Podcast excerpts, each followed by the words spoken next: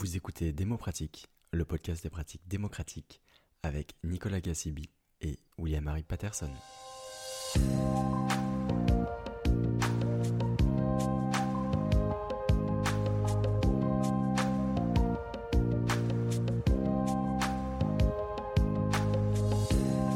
Bonjour à toutes et à tous. Cet épisode a pour objectif de comprendre comment un concepteur paysagiste perçoit la concertation et la participation citoyenne. Des gens en métiers différents organisent ou réalisent des démarches de participation citoyenne. Certains de ces métiers sont dédiés à la participation, c'est le cas par exemple des consultants en participation citoyenne, mais d'autres ne le sont pas, bien que l'implication des citoyens soit aussi réalisée dans leur métier. C'est le cas par exemple pour les concepteurs paysagistes, et c'est pourquoi nous recevons Raphaël Caznabé, qui est concepteur paysagiste, pour comprendre quelle place a la concertation dans son métier, Bonjour Raphaël, merci pour ta présence dans notre podcast. Bonjour William, bonjour Nicolas. Raphaël, nous souhaitons commencer par ton parcours. Comment en es-tu arrivé à travailler, à être impliqué dans des questions démocratiques? Alors, je suis paysagiste concepteur, donc je suis sorti de l'école de Blois en 2016 avec un diplôme assez pompeux de enfin, ingénieur paysagiste concepteur. mon école avant délivrer le diplôme d'ingénieur avec une vision de, euh, de généraliste de l'aménagement dans mon métier, qui prenait aussi bien euh, des problématiques environnementales que, bah, dans le contexte qui nous intéresse euh, ici, des problématiques sociales très liées aux gens qui peuvent habiter et utiliser et même gérer le territoire. Donc c'est dans ce contexte que je me suis retrouvé du long de ma carrière, depuis, euh, environ 2016, impliqué dans euh, plusieurs démarches euh, participatives, même si ce n'est pas le cœur de mon métier. Peux-tu expliquer, aussi bien pour Nicolas et moi que pour nos auditeurs et auditrices, qu'est-ce que c'est qu'être ingénieur, paysagiste, concepteur? Donc un paysagiste concepteur, c'est quelqu'un qui va intervenir à différentes échelles, aussi bien à l'échelle du territoire, donc qui va réfléchir à la, aussi bien à la politique locale qu'à des logiques territoriales à grande échelle, euh, jusqu'à quelqu'un qui peut aménager un jardin. Donc on est sur, euh, c'est comme, si je veux le définir rapidement, on va dire l'architecte de l'extérieur, assez simplement. C'est quelqu'un qui va, euh, qui va créer de l'espace public, qui peut aussi bien penser des rues que penser des places, que penser même des eaux, ce que j'ai déjà pu faire que potentiellement euh, penser des plans territoriaux euh, avec, avec la région. On pourrait penser qu'un concepteur paysagiste est un expert dans ce domaine. Que penses-tu de l'implication de citoyens dans des démarches de conception du paysage Et peut-être quelle différence entre une démarche où on a impliqué des citoyens et une démarche où ils sont absents? L'architecte paysagiste est un aménageur, c'est-à-dire que nous, on va prendre un projet en main, on aura des contraintes techniques en main, des contraintes dont nous, on a conscience du fait de notre, euh, expérience, de notre diplôme, des projets qu'on a déjà pu faire en amont. Euh, et c'est pour ça que pour moi, le citoyen a sa place dans la démarche de conception, mais plutôt en amont, au moment de la définition justement du cahier des charges, c'est-à-dire euh, la définition de la mission, de l'idée même du projet, du concept même du projet. Avant même que, du coup, je pense, le projet nous arrive à nous, c'est-à-dire, après, nous, on, peut, on est à même à, encadrer euh, ce genre de réunion pour amener nos avis, euh, notre point de vue éclairé, peut-être orienter la réflexion vers des points qui nous paraissent intéressants à explorer. Mais moi, dans ma vie de tous les jours, actuellement, je suis plutôt sur des projets très concrets où je réponds à un cahier des charges qui a déjà été défini en amont. Et je pense qu'à ce stade-là,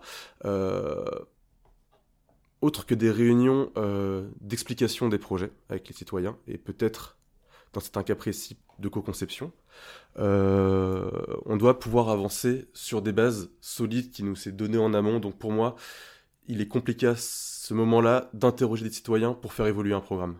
Donc si on comprend bien, le citoyen est utile dans la définition du besoin, du fait de son, de euh, expérience utilisateur, passé ou futur, mais une fois que le besoin est défini, là c'est plutôt vous qui travaillez dessus et le soin n'a plus forcément sa place à ce moment-là. Alors je dirais que tout dépend des territoires euh, dans lesquels on va, pouvoir travailler, euh, on va pouvoir évoluer.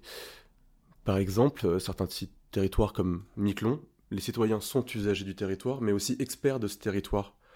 En tant que tel, ils ont plus d'expérience que nous du territoire en lui-même et agissent en tant que conseil tout du long de la conception. Parce qu'ils connaissent mieux leurs besoins, ils connaissent mieux leur territoire, ils sont même experts dans bah, la nature du territoire, dans la façon dont est conçu le territoire. Donc à ce niveau-là, ils, ont pu intervenir tout du long de la conception, qui arrivait quand même en amont. ça peut aussi ça peut aussi être une démarche qui va être euh, co-construite du début à la fin. C'est-à-dire que au lieu de nous venir avec un projet fini, on peut venir avec un projet qui va être approprié. C'est-à-dire que par exemple, on va mettre un jardin partagé quelque part, comment il sera conçu, quels sont les besoins, qu'est-ce qu'il faut mettre dedans. Euh, on va appeler euh, assez tard dans, la conception bah, les usagers du site, les citoyens, pour qu'ils nous disent les besoins qui, euh, qui vont définir la forme, qui peut être très changeante au fil du temps. Parce qu'on n'est pas sur un projet figé, et on n'est pas sur un projet, on va avoir une technicité qui va euh, être difficilement entendable par, euh, par l'habitant. C'est-à-dire que l'habitant, si on lui dit on est sur dalle, on peut pas planter d'arbres, donc on pourra pas vous faire le jardin que vous voulez faire. Par exemple, il y, a un exemple qui me vient là, mais en fait il peut y avoir plein de situations. C'est quelque chose qui sera dur à faire entendre. Le on peut pas le faire. C'est quelque chose qui va être très dur à, faire entendre quand on appelle quelqu'un justement pour qu'il nous donne son avis euh, sur, euh, sur un projet. Tu as commencé à parler de Miquelon, c'est une démarche dont tu nous as parlé à Nicolas et moi, c'est pour ça qu'on est venu te voir aussi. En 2022, tu es intervenu dans un atelier des territoires sur le territoire de la commune de Miquelon. Miquelon est l'une des communes de la collectivité Saint-Pierre et Miquelon qui est un archipel d'îles au sud de l'île canadienne de Terre-Neuve. Nous t'avons invité parce que nous trouvions intéressant euh, cette démarche qui est doublement atypique. C'est une concertation sur une île et une île loin de la métropole. Première question. Brièvement, quels sont les enjeux de ce territoire?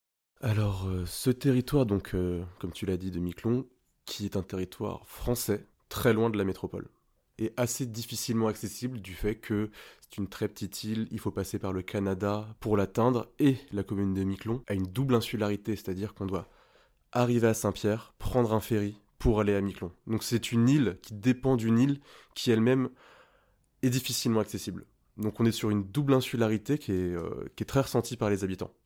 Et donc ils sont sur un territoire où en fait euh, ils ont l'habitude de euh, potentiellement ne pas pouvoir quitter l'île pendant pendant dix jours en hiver à cause d'une tempête. Donc ils ont l'habitude d'être assez indépendants sur leur territoire et de se débrouiller et de faire un peu avec les moyens du bord en fait là où ça devient intéressant, c'est que c'est quand même une commune française qui doit se plier aux lois françaises. Et Miquelon est un village qui est euh, très proche du niveau de la mer. Et à cause du dérèglement climatique, euh, euh, eh bien, d'ici 50 ans, en cas de tempête, on peut se retrouver avec tout le village qui est sous l'eau. Donc la commune de Miquelon a été rendue sur une grande partie de la position du village actuel inconstructible. Ce qui remet beaucoup en cause le futur du village et ce qui est très mal accepté par les habitants qui voient des gens de la métropole qui connaissent pas du tout leur histoire et connaissent pas le territoire comme eux le connaissent, leur dire que globalement leur village va mourir parce que les jeunes ne peuvent plus construire de maisons sur de nouveaux terrains. Et euh, culturellement, eux, ils construisent leurs maisons proches des maisons de leurs parents sur, euh, sur, le, sur le site de, de Miquelon. donc il y a une levée de bouclier euh, des habitants face à cette décision qui a un peu mené euh, à un cul-de-sac. Et l'atelier de territoire a été demandé euh, par, le maire de Miquelon et par la communauté de communes pour répondre à cette problématique et imaginer ensemble le, village de Miquelon. Donc je pense que c'est intéressant comme sujet pour la concertation justement, parce que différents experts sont venus pour dire aux habitants on doit faire ci, on doit faire ça. Et les experts, euh, bah, ils sont repartis très rapidement en avion, euh, poussés par les habitants. Donc, c'est un territoire où il faut venir euh, avec humilité, en se disant qu'on ne sait pas ce qu'on vient chercher et qu'on va venir pour écouter les habitants, plutôt que venir leur imposer une réglementation, venir leur imposer une façon de voir de la métropole. Alors, nous allons pas expliquer ce que c'est qu'un atelier des territoires ici, mais nous euh, renverrons les, auditeurs et les auditrices vers un lien afin de comprendre ce que c'est. C'est une démarche réglementaire euh, financée par l'État, si je ne m'abuse, tu me dis si j'ai tort, et qui permet à un certain groupe d'experts de l'aménagement de venir sur un territoire pour euh, créer un futur pour ce territoire-là. Alors on va rentrer un peu plus dans le détail de cette démarche de concertation. Comment est-ce qu'elle a été organisée et peut-être quel a été ton rôle dans cette démarche? Alors, euh, je me suis longtemps demandé quel était mon rôle dans cette démarche. Euh, je suis venu sur le territoire avec des urbanistes très habitués à la démarche d'atelier des territoires, avec une experte en concertation et un, architecte spécialisé dans les démarches de co-construction et euh, de construction durable. Donc qui, étaient très qualifiés justement pour intervenir euh, dans cette mission qui était principalement de la concertation. L'atelier des territoires, on propose un projet que les gens s'approprient ou non, mais le but premier de l'atelier des territoires est quand même de mettre euh, tous les acteurs d'un territoire autour d'une table. C'est le but premier d'un atelier des territoires, c'est de recréer un dialogue. Et moi, là-dedans, en tant que paysagiste, euh, dans le peu d'expérience que j'avais de ces démarches-là, euh, j'ai un peu eu du mal à, trouver ma place. Et je me suis rendu compte que mon rôle était d'amener mon, regard et de venir questionner justement les habitants sur le territoire. je n'avais aucune expertise, moi, à part parfois mettre le doigt sur un sujet que je trouvais pas assez abordé, notamment l'accroche euh, à l'île euh, à travers sa nature, à travers son écologie, à travers les moyens de se déplacer, euh, l'évolution de l'urbanisme. Et ouais, et du coup, moi, je me suis beaucoup intéressé sur le questionnement du territoire en tant que tel et comment les habitants s'y accrochaient. Ce qui m'a amené à pouvoir, au dernier atelier, vraiment arriver avec mon expertise de concepteur pour pour co-dessiner euh, le village avec, euh, avec les habitants euh, qui sont venus au Réunion. Donc on reviendra après sur la démarche de co-conception du territoire futur, de l'aménagement du territoire. Rapidement, donc, il me semble que tu nous as envoyé des vidéos et qu'on mettra en lien pour que les gens comprennent mieux quelle a, été la démarche de l'atelier des territoires. Il y a eu quatre résidences, donc depuis, à chaque fois je crois qu'une résidence c'était une semaine sur place ou quelque chose comme ça. Et ce que tu disais, c'est que contrairement à d'autres, toi tu es venu dans l'optique d'écouter ces gens plutôt que de leur imposer des solutions Là où peut-être que dans d'autres démarches, pas forcément dans celle-ci, les gens viennent de la métropole avec leurs gros sabots en disant il faut faire ci ou il faut faire ça. Comment est-ce que cette démarche a été perçue sur le territoire? Justement, le fait d'avoir un groupe de personnes de la métropole qui viennent voir les gens pour construire un territoire sur lequel on leur dit normalement cette île, on ne peut plus construire dessus. Alors c'était très bien perçu euh, par les habitants. Il faut savoir qu'il y a beaucoup d'études qui se font sur les îles de Saint-Pierre et Miquelon.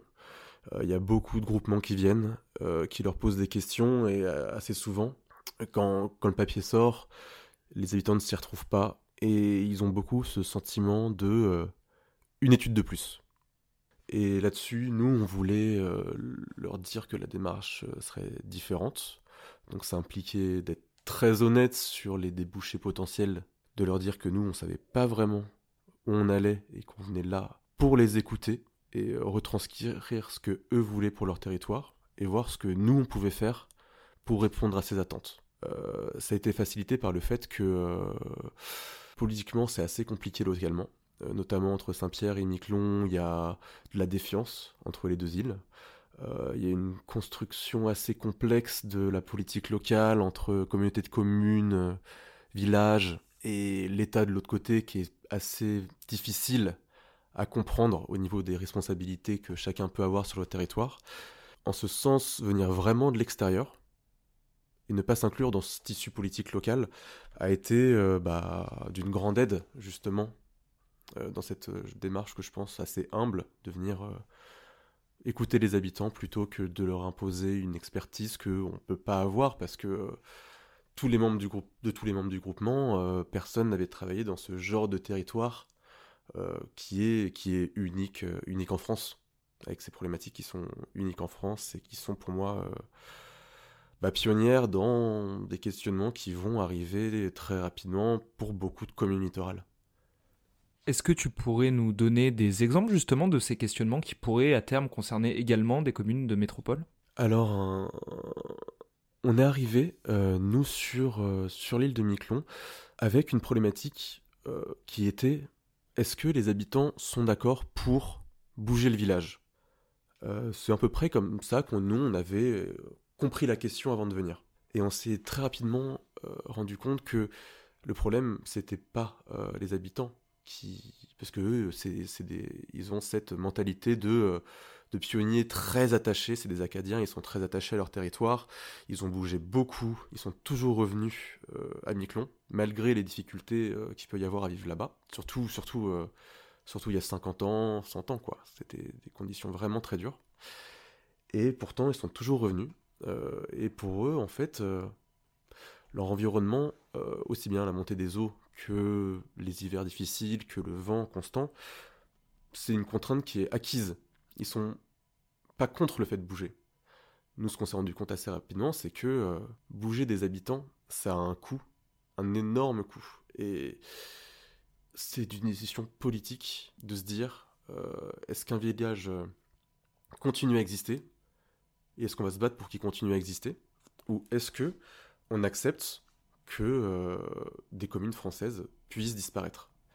Euh, Ça peut être des sujets, par exemple, qu'il y a eu sur le territoire euh, en France, avec les questionnements sur les autour des barrages, où des villages entiers ont totalement disparu. Anne Solange Mus, qui était, là, a beaucoup travaillé sur ces sujets. Et là, le choix avait été fait de faire disparaître des villages ce qui a pu laisser des traumatismes euh, chez beaucoup d'habitants de, ces régions. Et là, la grande question, c'était bon, on peut déplacer Miquelon. Mais le problème, c'est pas déplacer les gens. Le problème, c'est que avec les gens viennent des infrastructures. Viennent des décharges, des usines électriques, viennent des ports, des infrastructures routières, des éoliennes potentiellement à mettre en place. Beaucoup de choses en fait. Ce qui fait que pour déplacer une population de 500 habitants, euh, très rapidement on se rend compte que euh, le coût par habitant est monumental. À partir de là, ça devient une démarche politique et pionnière qui va un peu définir les futures démarches et, euh, créer un précédent. Est-ce que l'État a agi euh, Qu'est-ce qu'a fait l'État Et quelles ont été les retombées? Alors donc si on comprend bien, euh, l'État a choisi de déplacer le village, en tout cas ils ont, ils ont décidé d'accepter de payer. Le choix politique qui a été fait, ça a été de payer pour le déplacement du village.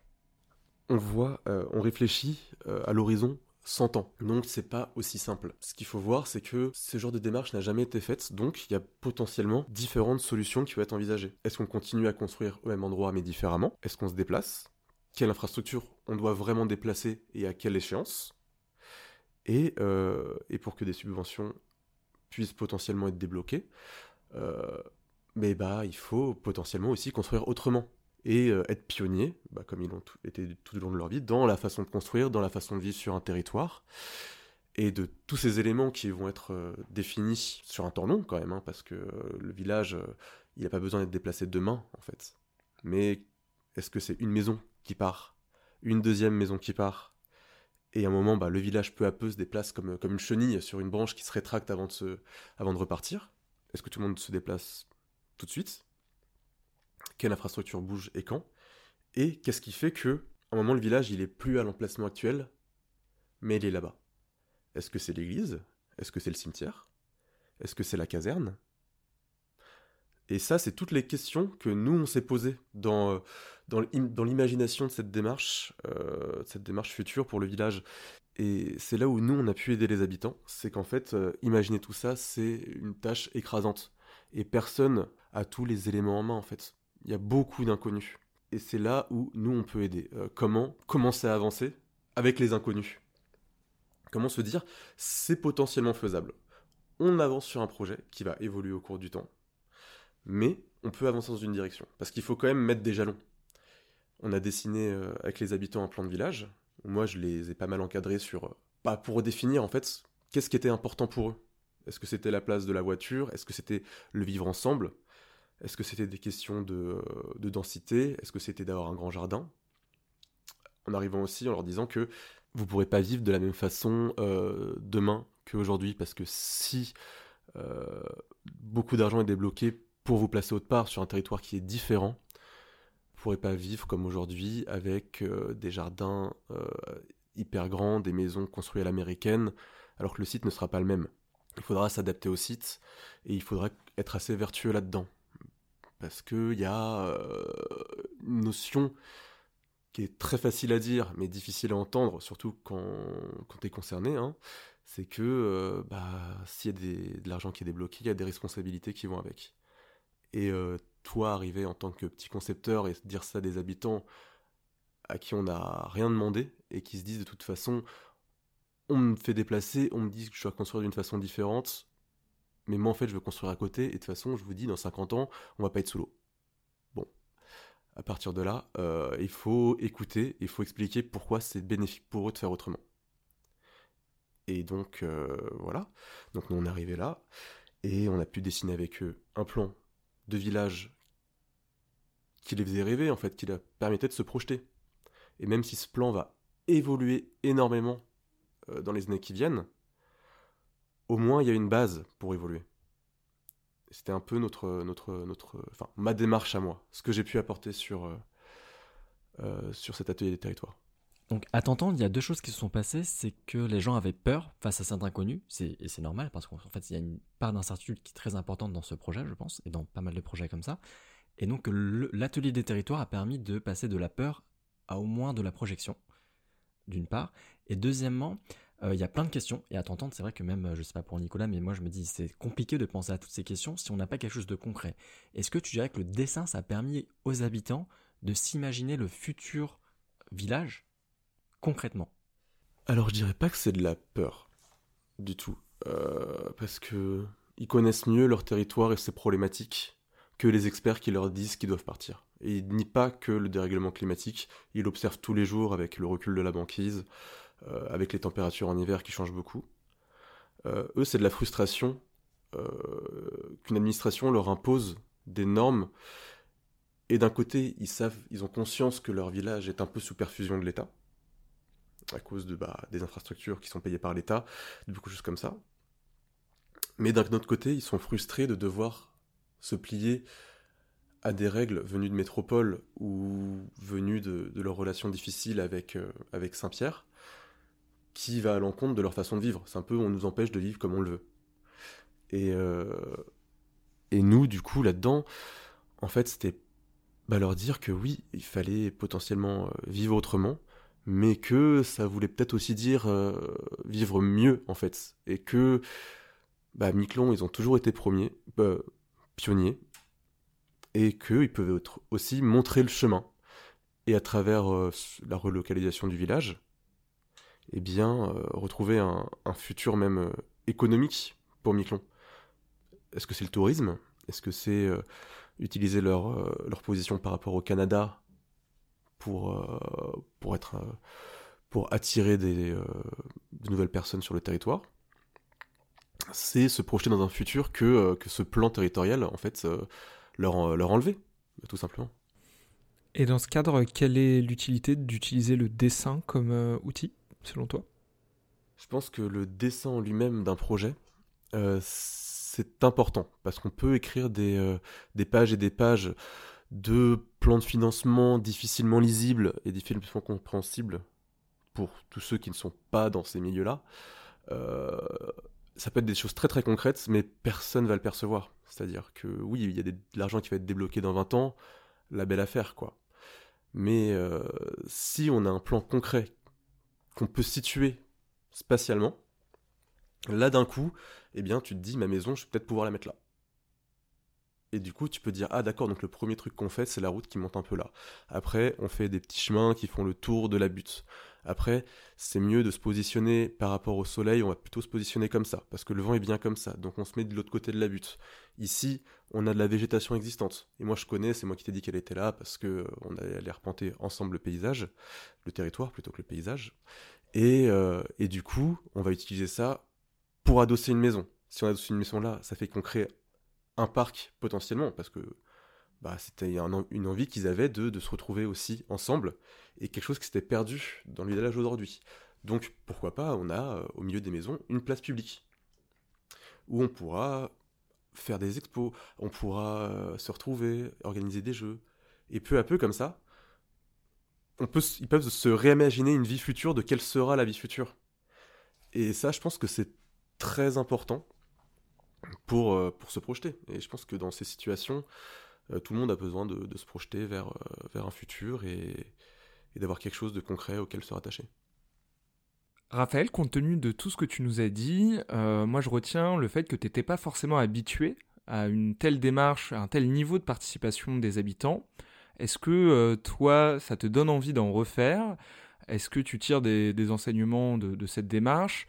Ou est-ce que tu constates aussi les limites et les difficultés que ce type de démarche peuvent poser? Alors, j'ai trouvé que c'était quelque chose de très intéressant. Ce qu'il faut savoir sur le métier de paysagiste concepteur, c'est qu'on agit à différentes échelles. Et j'ai des amis et des collègues qui vont travailler sur des plans paysages, euh, des, des et qui vont beaucoup être dans la concertation, euh, qui vont repenser des quartiers avec des urbanistes pour dessiner de l'espace public. Et donc, c'est des démarches qui se font très en amont, et là, euh, qui vont beaucoup agir sur la concertation avec les habitants, venir présenter des projets, des pistes d'amélioration, des questionnements. Euh, donc c'est quelque chose qui peut être très présent euh, dans mon métier. Moi, pas, trop pour moi en fait. Moi, moi j'ai pas vraiment travaillé là-dessus. J'ai eu à quelques occasions dans mes autres, dans d'autres agences, j'ai pu participer à des réunions de concertation qui sont plus ou moins bien passées.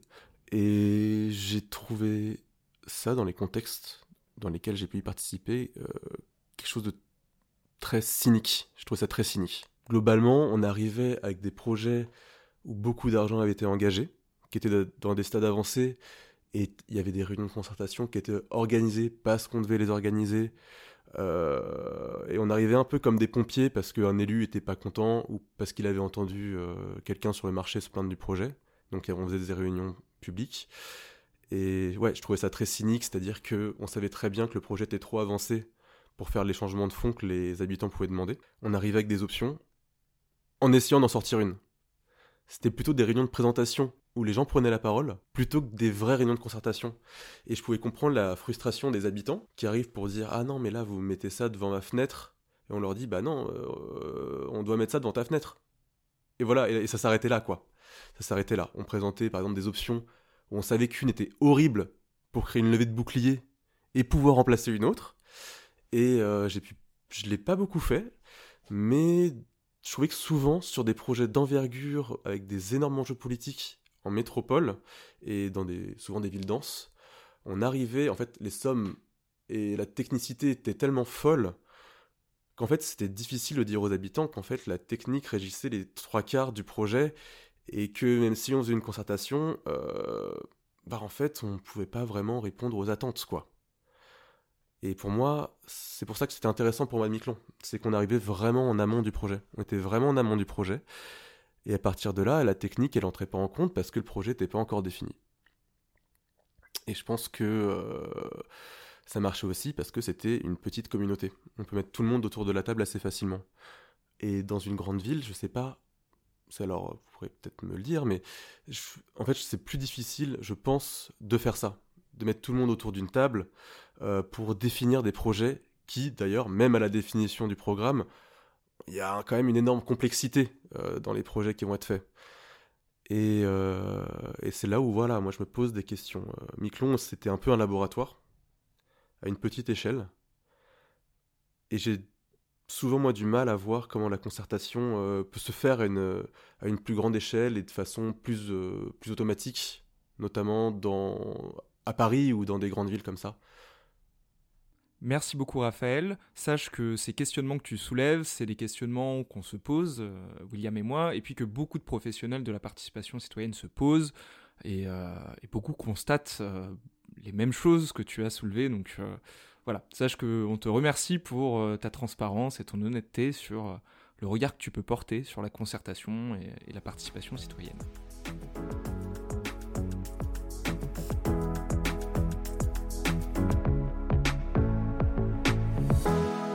passe désormais aux questions signatures. C'est les questions qu'on pose à chacun de nos invités, euh, où on va te demander de répondre assez brièvement à des questions un peu plus générales sur la démocratie, sur ton métier. La première, comment définis-tu la démocratie? Euh, Avec une sous-question qui est, peux-tu nous raconter une anecdote qui t'a particulièrement marqué, fait réfléchir, bouleversé ou conforté dans ta vision de la démocratie? Alors moi, j'ai pas forcément de définition de la démocratie. C'est assez paradoxal parce que c'est pas vraiment une question que je me pose en fait. Euh, je pense que je pense qu'on la vit au quotidien, on voit beaucoup les euh, bah, justement ce qui marche pas et on a beaucoup de mal, je pense, à s'imaginer un système fondamentalement différent. Donc je, Je pourrais pas le définir. Euh, je pourrais pas le définir. Euh, mais un exemple que je donnerais, du coup, bah, c'était les questionnements, justement, qu'on a eu sur la commune de Miquelon. C'est dans une démocratie. Quelle place on donne aux habitants comparé aux enjeux économiques? C'est un peu fondamentalement le, centre de la, question de la démocratie. C'est un moment. Est-ce que les habitants passent avant les contraintes, en fait? Et comment comment on peut balancer les deux. Seconde question signature. Quelle est ta plus grande fierté en matière de pratique professionnelle, voire de pratique démocratique?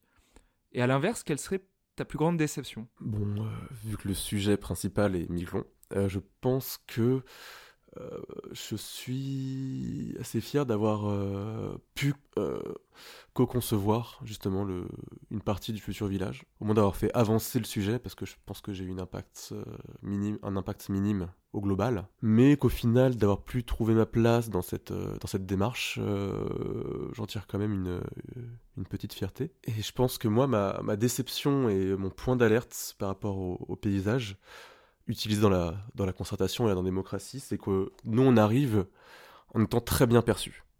En tant que paysagiste, on crée de l'espace public, on plante des arbres, on rend globalement la ville et, la, et le territoire euh, plus accessible, euh, plus appropriable. Et ma déception, et je dirais que c'est justement la facilité avec laquelle sont utilisés des punchlines, je vais les appeler du paysage, comme euh, tram verte, tram noire, tram bleu, écologie urbaine, euh, voilà, je peux en nommer quelques-unes, pour faire passer des projets euh, qui ne sont pas des projets du tout que je pourrais appeler euh, bienveillants. Que, en fait, pour pouvoir s'approprier ces termes, il y a une certaine éducation pour moi à avoir, ou que, qui devrait être donnée aux habitants, je pense.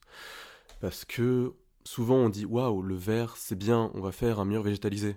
Sauf que le mur végétalisé, il coûte extrêmement cher, que c'est une structure en métal collée sur un bâtiment existant, et euh, qu'un bilan carbone très négatif et qui apporte pas grand-chose autre que du greenwashing, en fait. Et je pense que, voilà, euh, le point d'alerte que je mettrais sur le paysage, c'est que c'est très facile d'utiliser des termes pseudo-écolos pour des démarches qui ne le sont pas vraiment, et de faire passer des projets peu vertueux, en collant de la choucroute verte sur dessus quoi.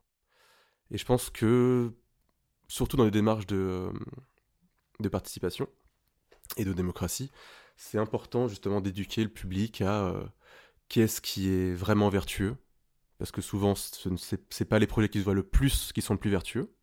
Est-ce que c'est pas mieux potentiellement de ne pas construire un nouveau bâtiment plutôt que de construire un nouveau bâtiment vert et écologique? Et voilà, éduquer les gens sur qu'est-ce qu'est euh, qu'est-ce qu'est un beau projet. Raphaël, nous arrivons à notre avant-dernière question. Si quelqu'un exprime le souhait de faire plus de démocratie, que ce soit au niveau professionnel, associatif, dans son quotidien, ça peut être avec ses amis, peu importe, est-ce que tu aurais des conseils, un conseil concret à lui donner? Alors un conseil euh, concret euh, que je pourrais donner, c'était bah, par rapport à ma déception que j'ai pu dire avant c'est de, vraiment se renseigner sur les termes utilisés, euh, sur ce qu'ils veulent dire et les expliquer. Je pense que c'est assez important. Je pense qu'aujourd'hui, il y a besoin de, remettre les choses à plat sur la table pour que tout le monde puisse avancer en, en ayant les mêmes armes. Dernière question. As-tu une ressource, ça peut être un livre, un site internet, des vidéos, à conseiller à nos auditeurs et auditrices qui sont curieux et qui souhaitent en savoir plus sur une chose dont tu as parlé durant l'entretien, ou sur la démocratie en général, ou sur le métier de euh, concepteur paysagiste? J'ai pas forcément d'idées qui me viennent en tête. Je pense qu'on peut assez facilement trouver des ressources euh, qui parlent euh, d'écologie locale, ce genre de choses. Mais là, du coup, je citerai peut-être les vidéos de Miquelon. On a été accompagné par un réalisateur qui s'appelle Christophe Raila, euh, pour cette mission assez atypique qui a produit euh, quatre petits films des résidences euh, pour illustrer ce qu'est un atelier du territoire. Donc ces vidéos sont trouvables en ligne et je pense que ça peut être intéressant. Et nous mettrons le lien vers ces vidéos dans la description de ce podcast et en commentaire des différents posts que nous ferons. Raphaël, merci beaucoup de nous avoir accueillis chez toi pour cet épisode du podcast Démo Pratique. Merci à vous. Chères auditrices, chers auditeurs, on vous donne prochainement rendez-vous pour de nouveaux épisodes. À très bientôt.